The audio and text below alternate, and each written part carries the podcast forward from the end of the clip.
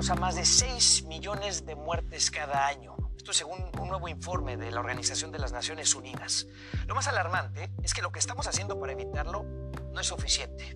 Vanessa obtiene el reporte. Es contundente. Tenemos que actuar ahora para evitar una catástrofe ambiental. El estudio realizado por 250 científicos y expertos de más de 70 países reveló que las metas fijadas en los acuerdos no se están cumpliendo. Este momento en la historia definirá nuestro futuro, dijo el presidente de la Asamblea Ambiental de la ONU. Muchos ecosistemas están colapsando. Eh, estamos viendo eh, sin precedentes temperaturas en diferentes partes del planeta. Los cambios climáticos generan la pérdida de cientos de especies de animales y plantas. Cada día se reducen más las fuentes de agua, la contaminación del aire aumenta y los plásticos ahogan nuestros océanos. Los principales afectados somos nosotros. Hay enfermedades en este momento inclusive no se veían en el continente de Estados Unidos, en, América, y se están empezando a ver con mucha más eh, continuidad ya que el calor favorece la aparición. Incremento en el uso de los productos químicos generará una mayor resistencia a los antibióticos. En los próximos 30 años, esa será una de las principales causas de muerte en el mundo. Tenemos sin agua, vuelvo y repito, no somos nada.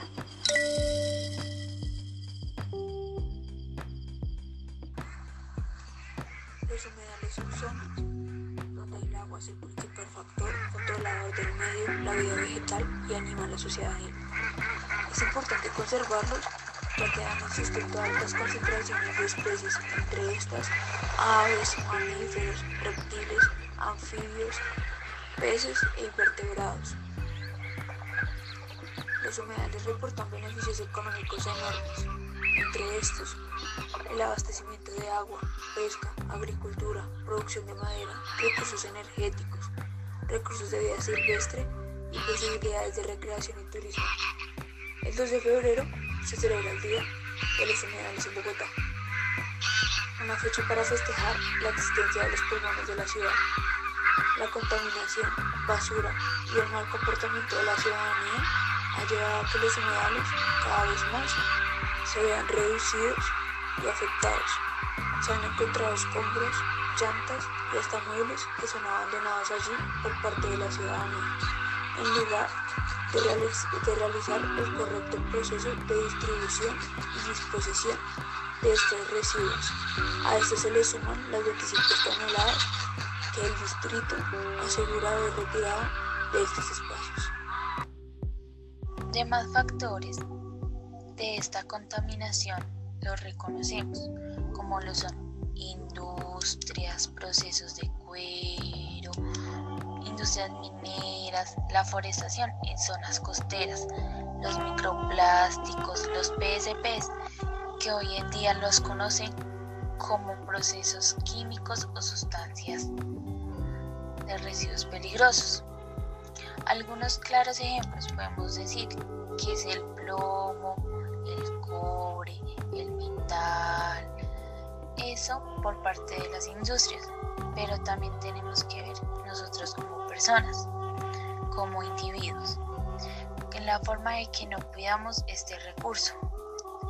Una forma muy clara es el mal uso que le damos a los jabones, aceites, botellas, residuos orgánicos y demás que podemos reutilizar o darles otra vida de uso, pero sencillamente están apareciendo en el agua.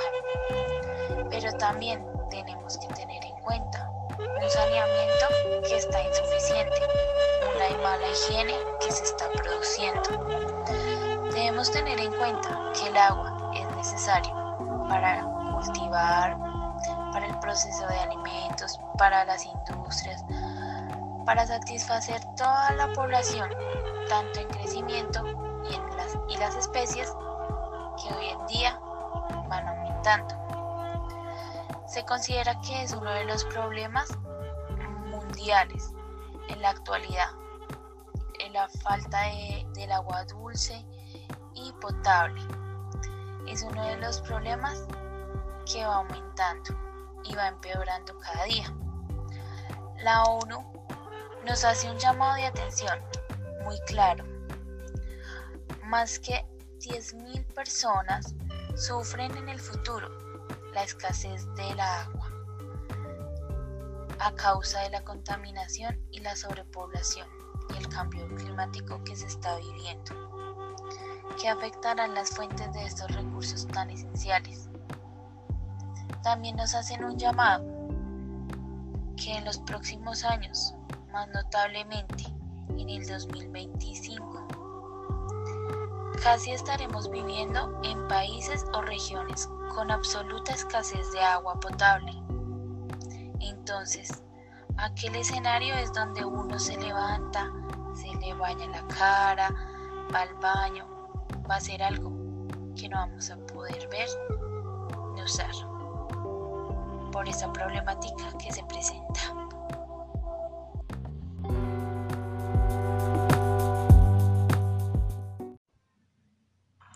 Debemos tomar alternativas, como tomar conciencia del ambiente y sus problemas, tener el conocimiento para intervenir y apropiarnos de él, respetar el conocimiento de cada uno de nuestros actores participantes en el proceso, apropiarnos de la problemática con el objetivo de darle una solución a esta propuesta investigativa reducir las emisiones de CO2 y el consumo de energía.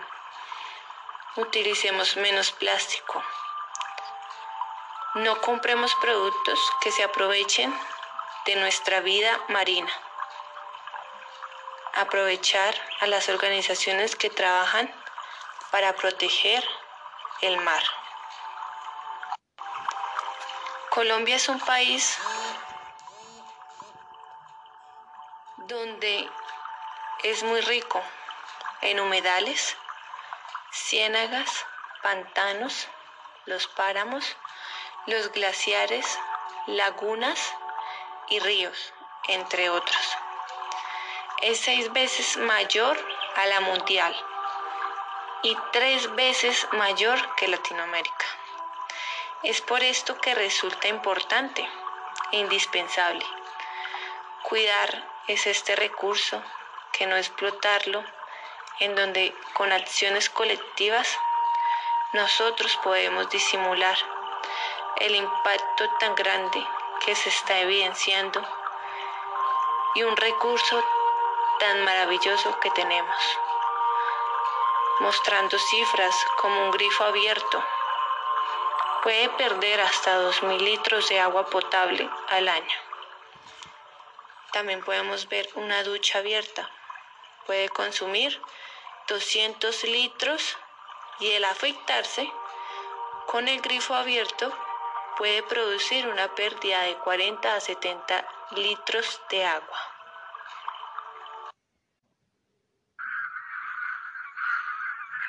Luego de conocer la finalidad que tiene el podcast y el objetivo y tema que se van a tratar en este me gustaría que te presentaras. Segundo, que me contarás y me contestarás unas preguntas acerca de los humedales. La primera, me gustaría saber los humedales cómo hacen para controlar la contaminación que dejan los ciudadanos al interior de estos. Segundo, es recurrente o se hace con frecuencia que la ciudadanía haga recorridos en los humedales. Tercero, con el tema del COVID se han implementado nuevas alternativas para incentivar el conocimiento de estos. Cuarto, porque es importante visitar y conocer los humedales de la ciudad. Hola, buenas tardes. Mi nombre es Jorge Manuel Escobar. Eh, soy el director de la Fundación Humedales Bogotá.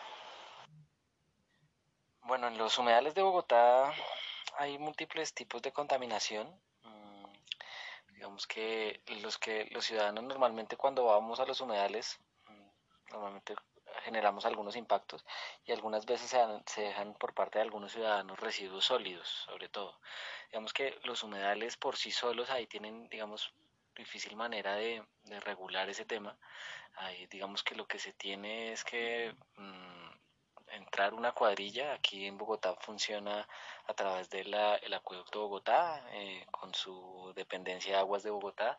Tienen unos operarios que hacen mantenimiento en la franja acuática y en la franja terrestre de los humedales, donde eh, permiten eh, hacer control y, y sacar todos estos residuos sólidos que llegan ya sea de vía directa de ciudadanos que llegan allí, pero la mayoría de los residuos llegan a través de, de los afluentes de los humedales, los ríos, canales que traen basura desde otras localidades y llegan a los humedales de Bogotá. Sí, los ciudadanos hacen frecuentemente recorridos en los humedales de Bogotá. Cada año eh, supera la cantidad de personas eh, con respecto al anterior. Mm, esto obviamente pues antes de todo el tema de la emergencia y de la pandemia del COVID-19 se podían hacer recorridos de manera eh, normal, simplemente había que, pues, hay que solicitar un permiso de ingreso con un grupo y se hacen los recorridos. Esa digamos que la metodología con cifras de la fundación eh, que tenemos haciendo en los últimos nueve años recorridos en los humedales, pues eh, la curva es ascendente, la curva viene mejorando cada vez más, son los ciudadanos que, que piden tener contacto con, con la naturaleza, ya sea para digamos que eh, generar conocimiento, sea de temas académicos, científicos o simplemente por temas de salud física y mental. Pues a través de la, pues bueno, posterior a la pandemia, eh, pues sí tenemos eh, algunas estrategias, sobre todo, pues bueno, desde la Fundación Humedales Bogotá siempre hemos tratado de tener una actividades virtuales, digamos que esa ha sido nuestra línea y bueno, hemos tratado de seguir publicando contenidos eh, científicos y académicos que tienen que ver con, con, los humedales de Bogotá. Y de esa manera pues digamos que venimos trabajando en todo este en todo este confinamiento. De igual manera pues hemos sido invitados con eh, algunos espacios públicos de, hacer conferencias virtuales eh, hemos estado en algunos espacios y también hemos sido contratados por algunas universidades colegios empresas para dar también charlas a todo a todo su personal que tenga que ver con temas ambientales, de biodiversidad y humedales en general. Entonces digamos que es la manera como hemos venido trabajando estos últimos meses.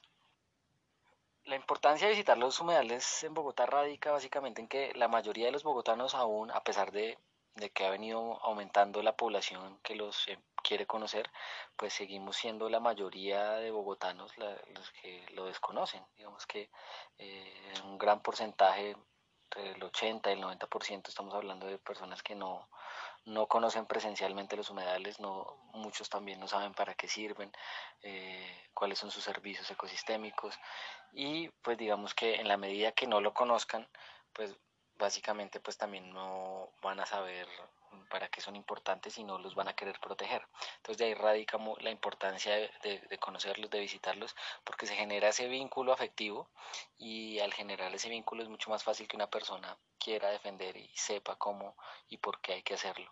Entonces digamos que eh, eh, la estrategia siempre va a ser importante en la educación ambiental para, para poder eh, pues hacer más, más homogénea la, la, población en el tema de conocimiento de humedales y podamos avanzar todos hacia el mismo lado remando para la conservación de estos espacios.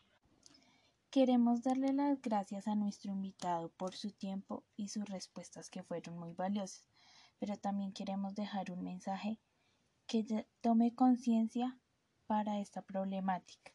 Queremos dejar este mensaje. Tomar agua no es una vida, pero si tomar conciencia nos dará más agua y más resultado para nuestro futuro. Un cambio mejor, una vida mejor, algo nuevo que debemos hacer todos. Gracias. Este podcast fue presentado por Pablo Andrea Guido, Angie Montes, Carol Estefanía Jara.